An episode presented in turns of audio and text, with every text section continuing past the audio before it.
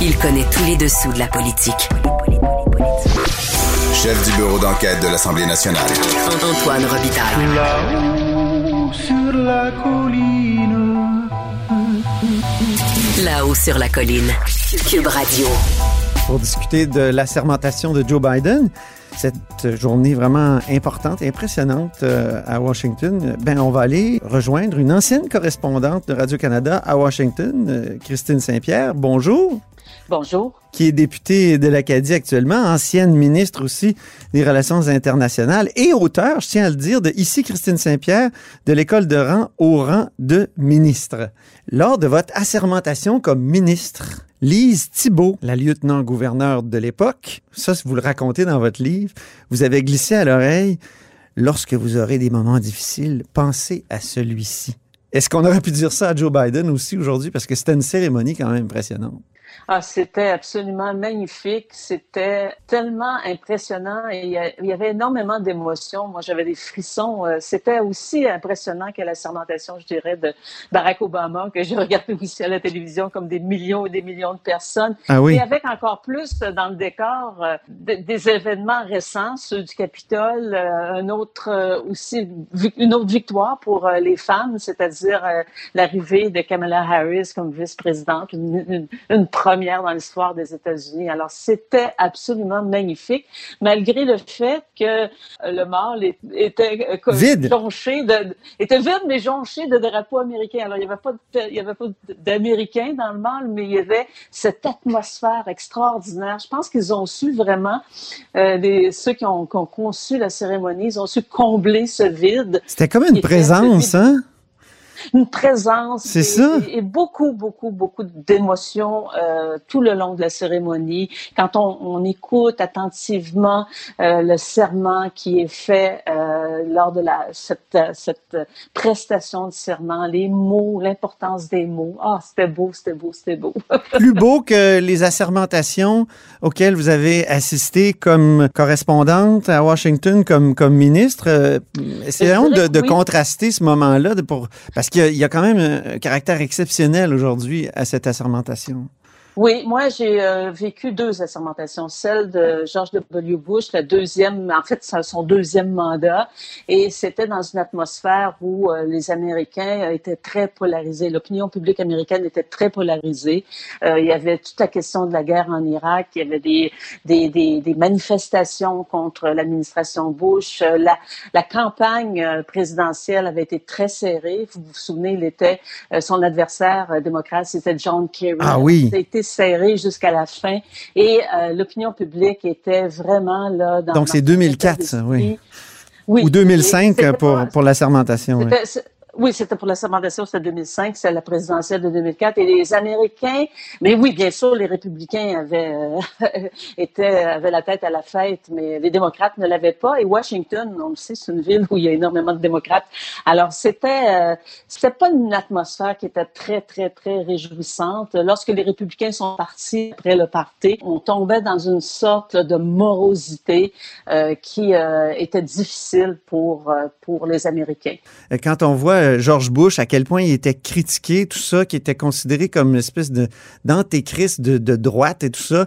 Et, on dirait que Trump lui a permis de se réhabiliter lui-même, George Bush, en intervenant en disant que ça avait aucun bon sens ce que Trump faisait, euh, je trouve qu'il s'est comme réhabilité. C'est, c'est fou. Oui, tout à fait. Il a, il a comme euh, réussi, je pense, à refaire son image.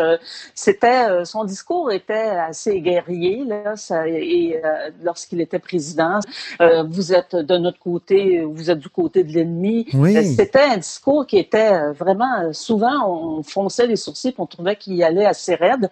Et évidemment toute la question du terrorisme il y avait eu euh, le 11 septembre 2001, euh, la, la, guerre en Afghanistan. Là, il avait monté dans l'opinion publique euh, lorsqu'il s'est engagé en Irak. Là, il n'avait pas réussi à créer la coalition qu'il rêvait de créer. Et, et, après ça, je pense que oui, en fait, il y a quand même eu, si on, on compare avec Donald Trump, une certaine classe. Mm -hmm. Il s'est retiré, lorsqu'il a terminé son deuxième mandat, il ne pouvait pas se présenter, se représenter, bien sûr, parce que c'est ce que la Constitution dit. Et qu'il est parti, là, euh, il est arrivé une nouvelle administration, puis les, les Américains ont, ont repris, euh, Et- ont repris espoir. Euh, et dites-moi, vous étiez Oui, à, à la sermentation de Donald Trump, là, vous étiez aussi à Washington. 2016, oui, j'étais à Washington parce que j'étais ministre des Relations internationales et de la francophonie et on avait été invité par l'ambassade du Canada à assister euh, à, à l'ambassade du Canada. Et pour ceux qui connaissent Washington, vous savez que l'ambassade du Canada est située un jet de pierre euh, du Capitole et on a assisté à la sermentation euh, du haut de, la grande terrasse euh, de, de l'ambassade du Canada. On, voyait euh, cette, immense scène du Capitole et la sermentation de Donald Trump. On s'est évidemment, on a été invité à aller regarder, écouter le discours de la sermentation à l'intérieur. Tout le monde qui était là était assez, je dirais, catastrophé parce que le discours de Trump était était vraiment un discours à côté de celui qu'on a vécu aujourd'hui. C'est un discours où il, a- il appelait quasiment les Américains à se venger de toutes sortes de choses et que toute l'Amérique avait été complètement euh, mis sans dessous. Oui, il avait, parlé, il avait parlé d'American Carnage, donc un carnage oui, à oui. l'étranger. On se fait voler par le monde entier. Euh, Ah C'était vraiment le mythe aussi du méchant Washington qui, euh, qui, qui prend l'argent des, des Américains puis qui garde de, qui le garde pour lui. C'était, vraiment. oui. euh, On savait, nous, Ouais. les Canadiens, qu'ils voulaient revoir l'accord de libre-échange. Oui. On savait que ça allait être difficile pour le Canada, pour les relations. Les gens qui étaient là de, de, de l'ambassade du Canada euh, à Washington étaient vraiment sur leur garde. Euh, je me souviens aussi euh, Chrystia Freeland qui était là. On, on savait pas trop comment danser avec ce président-là Mhm. parce qu'on n'était pas habitué à une telle relation avec le président américain. Il y avait eu des présidents euh, qui avaient été très proches du premier ministre euh, canadien. Je pense à, à Clinton, puis, euh, puis Jean Chrétien. Il y a eu aussi euh, Mulroney euh, et Bush père. Il y avait, il y avait eu des, des, des moments de, de belles relations, euh, Mhm. Justin Trudeau et Barack Obama. Mais là, c'était vraiment la surprise totale que, que Donald Trump voit le Canada comme presque un ennemi, oui. un voisin, un partenaire commercial, euh, des amis. On a toujours, toujours eu de, de bonnes relations, sauf peut-être des petits épisodes, mais c'était euh, assez, les gens Donc, à ce moment-là, il y avait beaucoup d'inquiétudes dans l'air et je pense que les Oui. inquiétudes étaient justifiées parce qu'il y a eu toutes sortes de niaiseries dans ce, dans ce mandat-là et le 6 janvier dernier, c'est un peu euh, le point culminant de ces niaiseries-là. Mais pour ce qui est de l'ALENA, est-ce qu'on peut dire que ça n'a pas été la catastrophe qu'on qu'on anticipait? Il y a eu beaucoup, beaucoup de, il y a- on a dû faire énormément de travail, autant du, du côté du gouvernement fédéral que du gouvernement provincial. Nous, on a multiplié les présences euh, à Washington, rencontré les gouverneurs, rencontré les élus, rencontré les chambres de commerce. On était énormément présents sur le territoire. Des Américains sont venus ici aussi. Le comité du Ways and Means est venu ici à Montréal.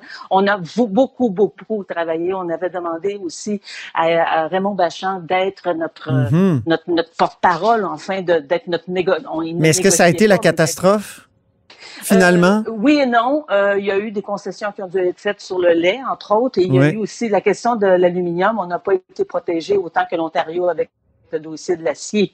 Mais euh, ça n'a pas été euh, ça n'a pas été la grande, grande catastrophe, mais ça n'a pas été quand même euh, un accord qui a été gagnant-gagnant pour, On aurait- gagnant pour le Canada. On aurait préféré garder l'ALENA, le bon vieil ADN, au fond. Bien, je pense que oui, mais on a toujours des conflits avec les États-Unis. Le bois Ouais. d'œuvre est un conflit perpétuel.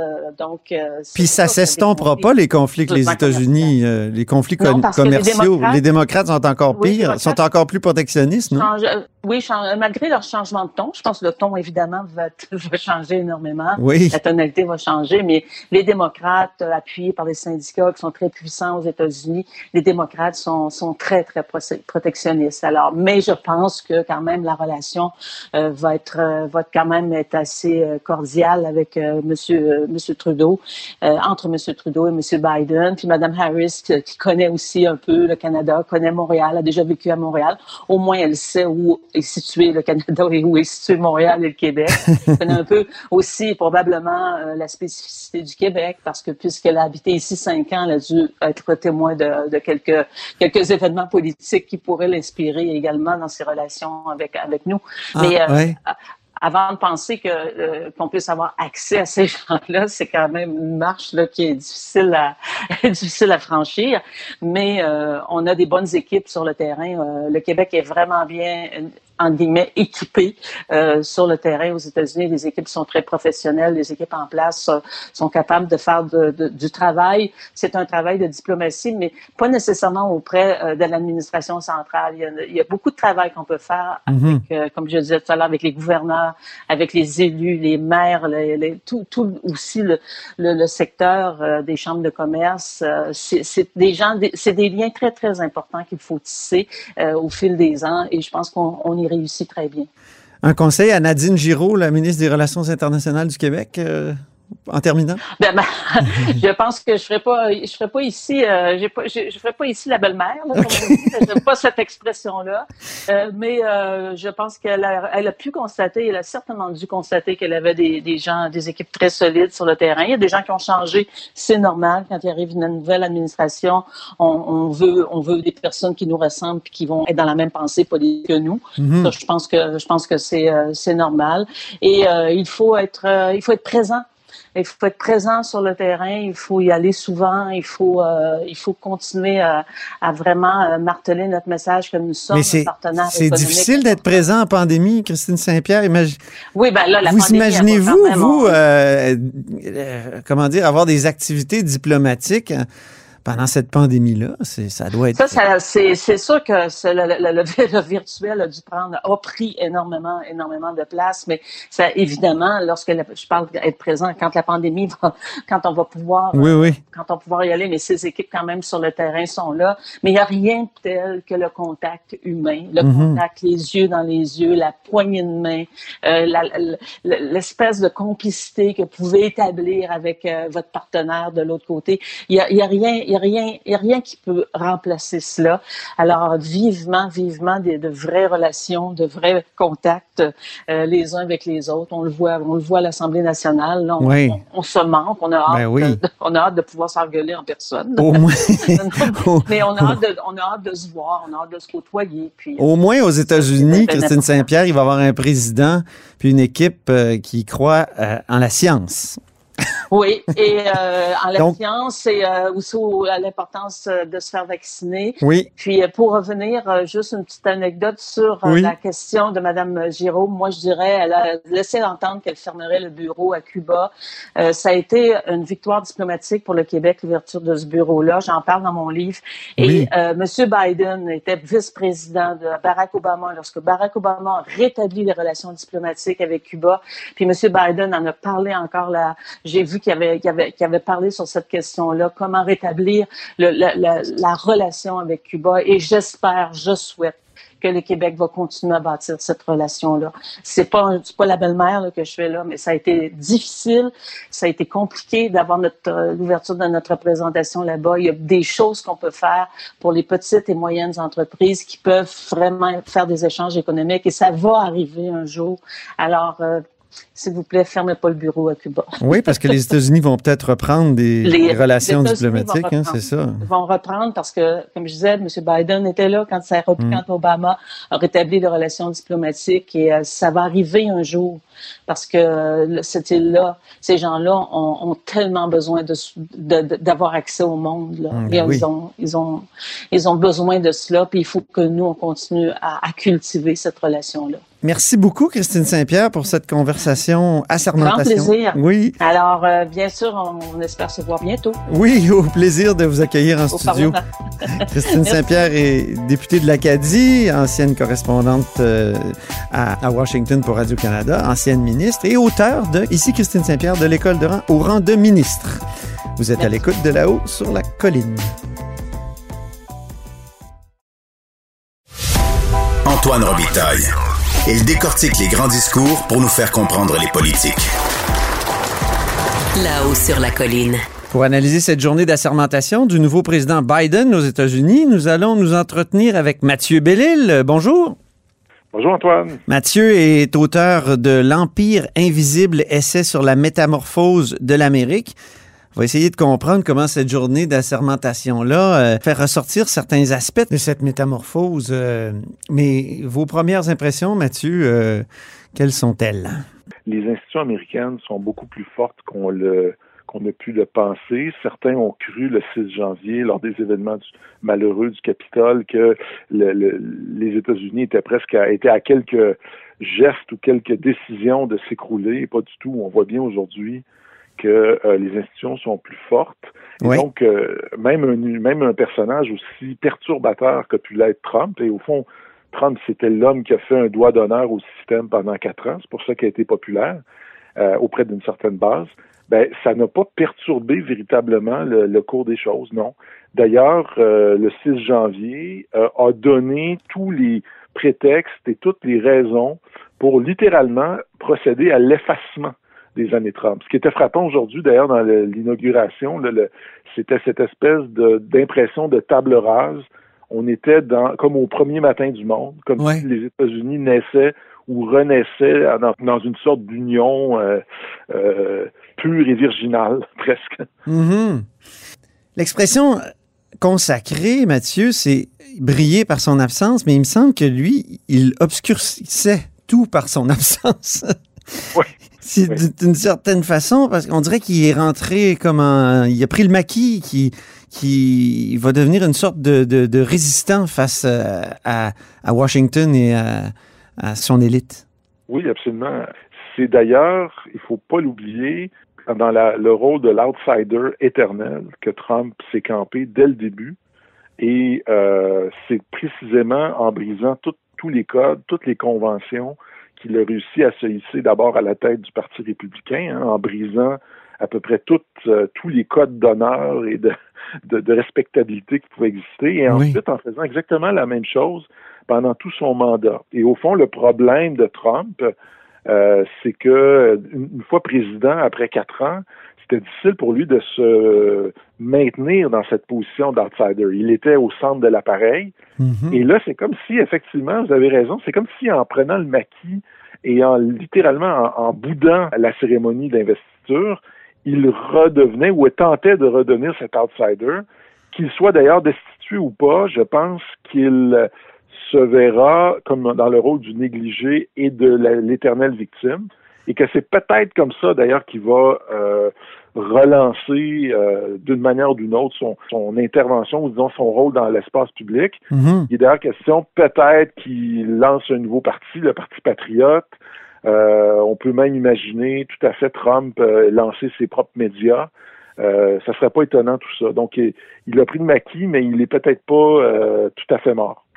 Trump a perdu ses accès aux, GAFAM d'une certaine façon. Twitter, Facebook et tout ça l'ont maintenant banni.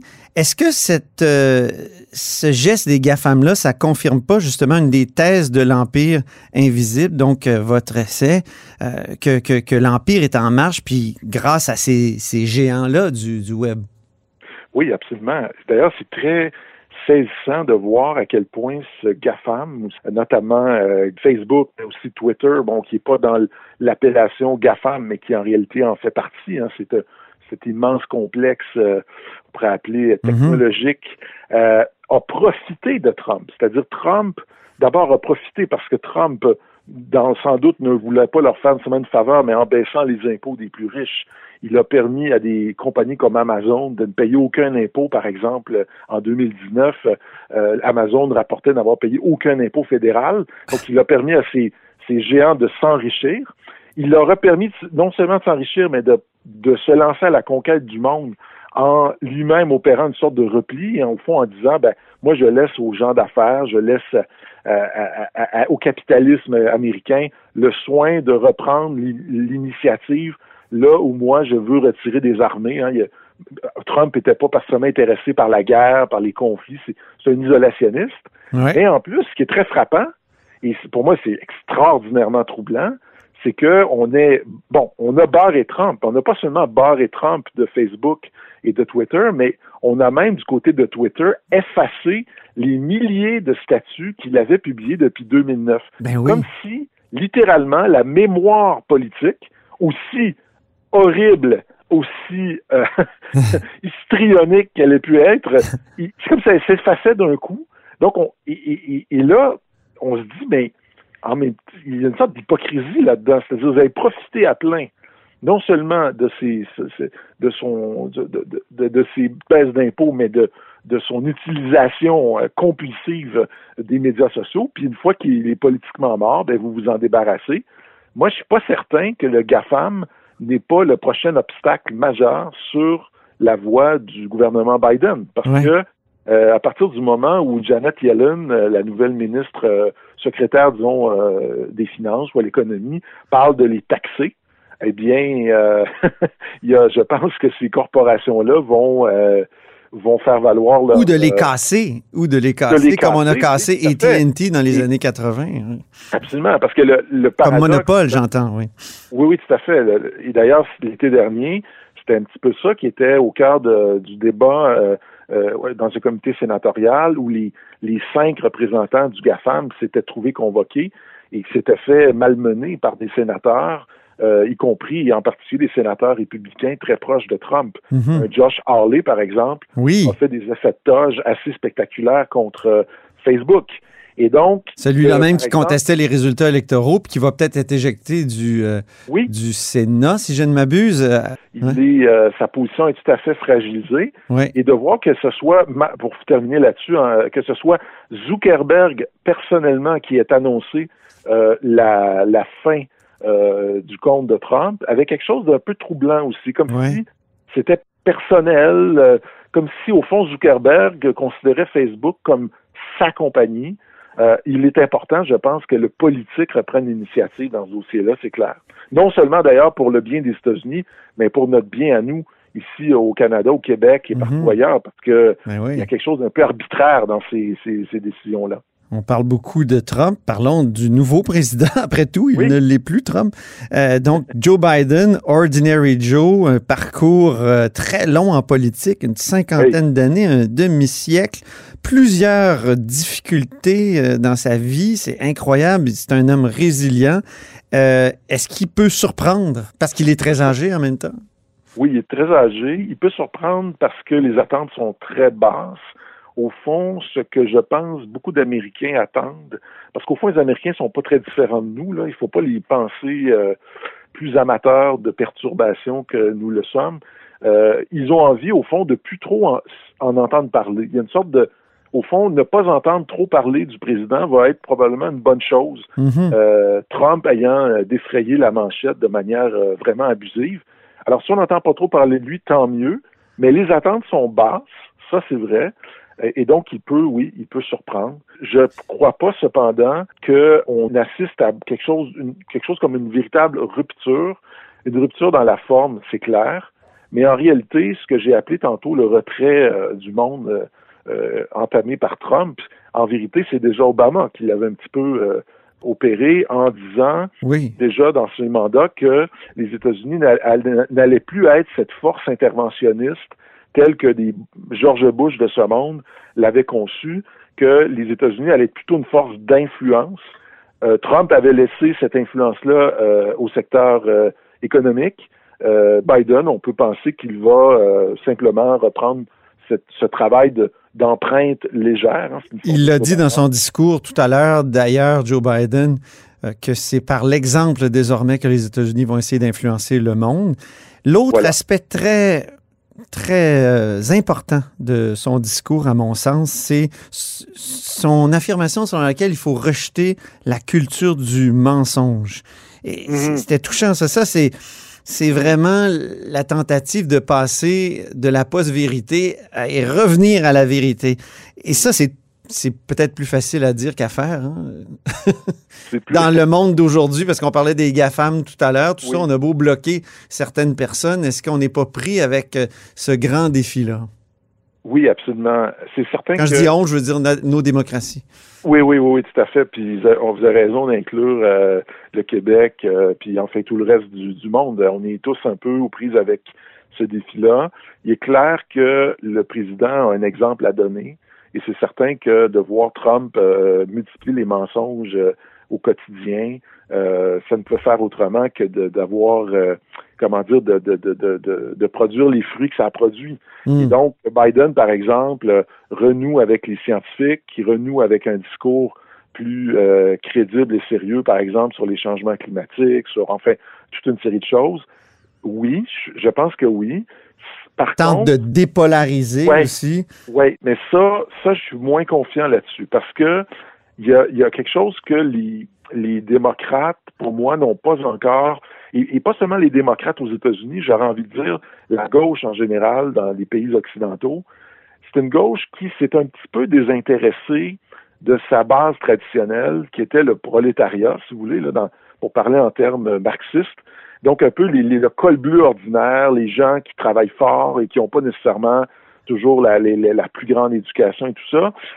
Souvent, les, les pays, les partis de gauche se sont tournés vers une sorte d'élite urbaine, bon chic, bon genre, et se sont trouvés des prolétariats de substitution, si vous me permettez, c'est-à-dire un peu comme des... Par exemple, on a beaucoup remplacé ce ceux qu'on appelait jadis les pauvres par euh, les membres des minorités, par exemple. Oui, oui, oui. Et, et le problème avec ce discours-là, c'est que euh, ce, ce- ce virage-là, pardon, c'est que c'est un- il s'accompagne d'un discours très moralisateur. Rappelez-vous, Antoine, quand Hillary Clinton avait qualifié toute une série de gens qui supportaient Trump de basket of the deplorable, Oui, oui, oui. de panier de déplorables. Et en un sens, ce que faisait Trump, à sa manière, c'est qu'il avait compris qu'il y avait là toute une série de gens qui se sentaient un petit peu jugés par l'élite, par les médias, qui, des médias qui souvent essaient de rééduquer, de faire la morale, bon. Et que là, lui, il arrivait comme ça, puis il disait, moi, je vous comprends, moi, je me sens un peu comme vous, Euh, moi aussi, on, on rit de moi. J'ai beau être milliardaire, je mange des burgers. Ben, c'est ça. Puis moi aussi, je suis un déplorable, puis je suis un peu has-been, puis c'est pas grave. Et je pense que les démocrates, à mon avis, n'ont pas fait ce- cet examen-là. C'est-à-dire que ce, ce que je n'entends pas encore, puis j'inclus le Québec là-dedans, je n'entends pas beaucoup encore d'explications qui nous permettent de comprendre comment 74 millions d'Américains ont pu voter pour Donald Trump. Je veux bien que là-dedans, il y a des enragés, des perturbateurs, des voyous, mais sincèrement, je peux pas croire qu'il n'y a pas aussi des gens qui ont des raisons qu'on peut juger, euh, qu'on peut, qu'on peut contester, mais qui sont des raisons valables, des raisons sérieuses. Ça reste à comprendre. Ouais. Ben, même Jean-Marie Le Pen avait quand même eu contre Jacques Chirac, euh, qui était Jean-Marie Le Pen, qui était une sorte de, de déplorable euh, à sa Oui. manière. Oui. Il avait juste eu 17 là, aux élections euh, présidentielles françaises de, de 2002. C'est ça. 17. Alors que Trump, on est à Ouais. 40, euh, 45. Là. Ouais. Exactement. Hey, merci infiniment, Mathieu Bellil, pour euh, vos lumières sur les États-Unis, un pays sur lequel vous avez euh, réfléchi et produit un essai remarquable qui s'intitule L'Empire invisible, essai sur la métamorphose de l'Amérique. C'est chez Leméac. Merci beaucoup, Mathieu Bellil. Merci Antoine, c'est un plaisir. Oui. Euh, à bientôt, j'espère. Au revoir. Et c'est tout pour La Haut sur la Colline en ce mercredi. Merci d'avoir été des nôtres. N'hésitez surtout pas à diffuser vos segments préférés sur vos réseaux. Et je vous dis à demain.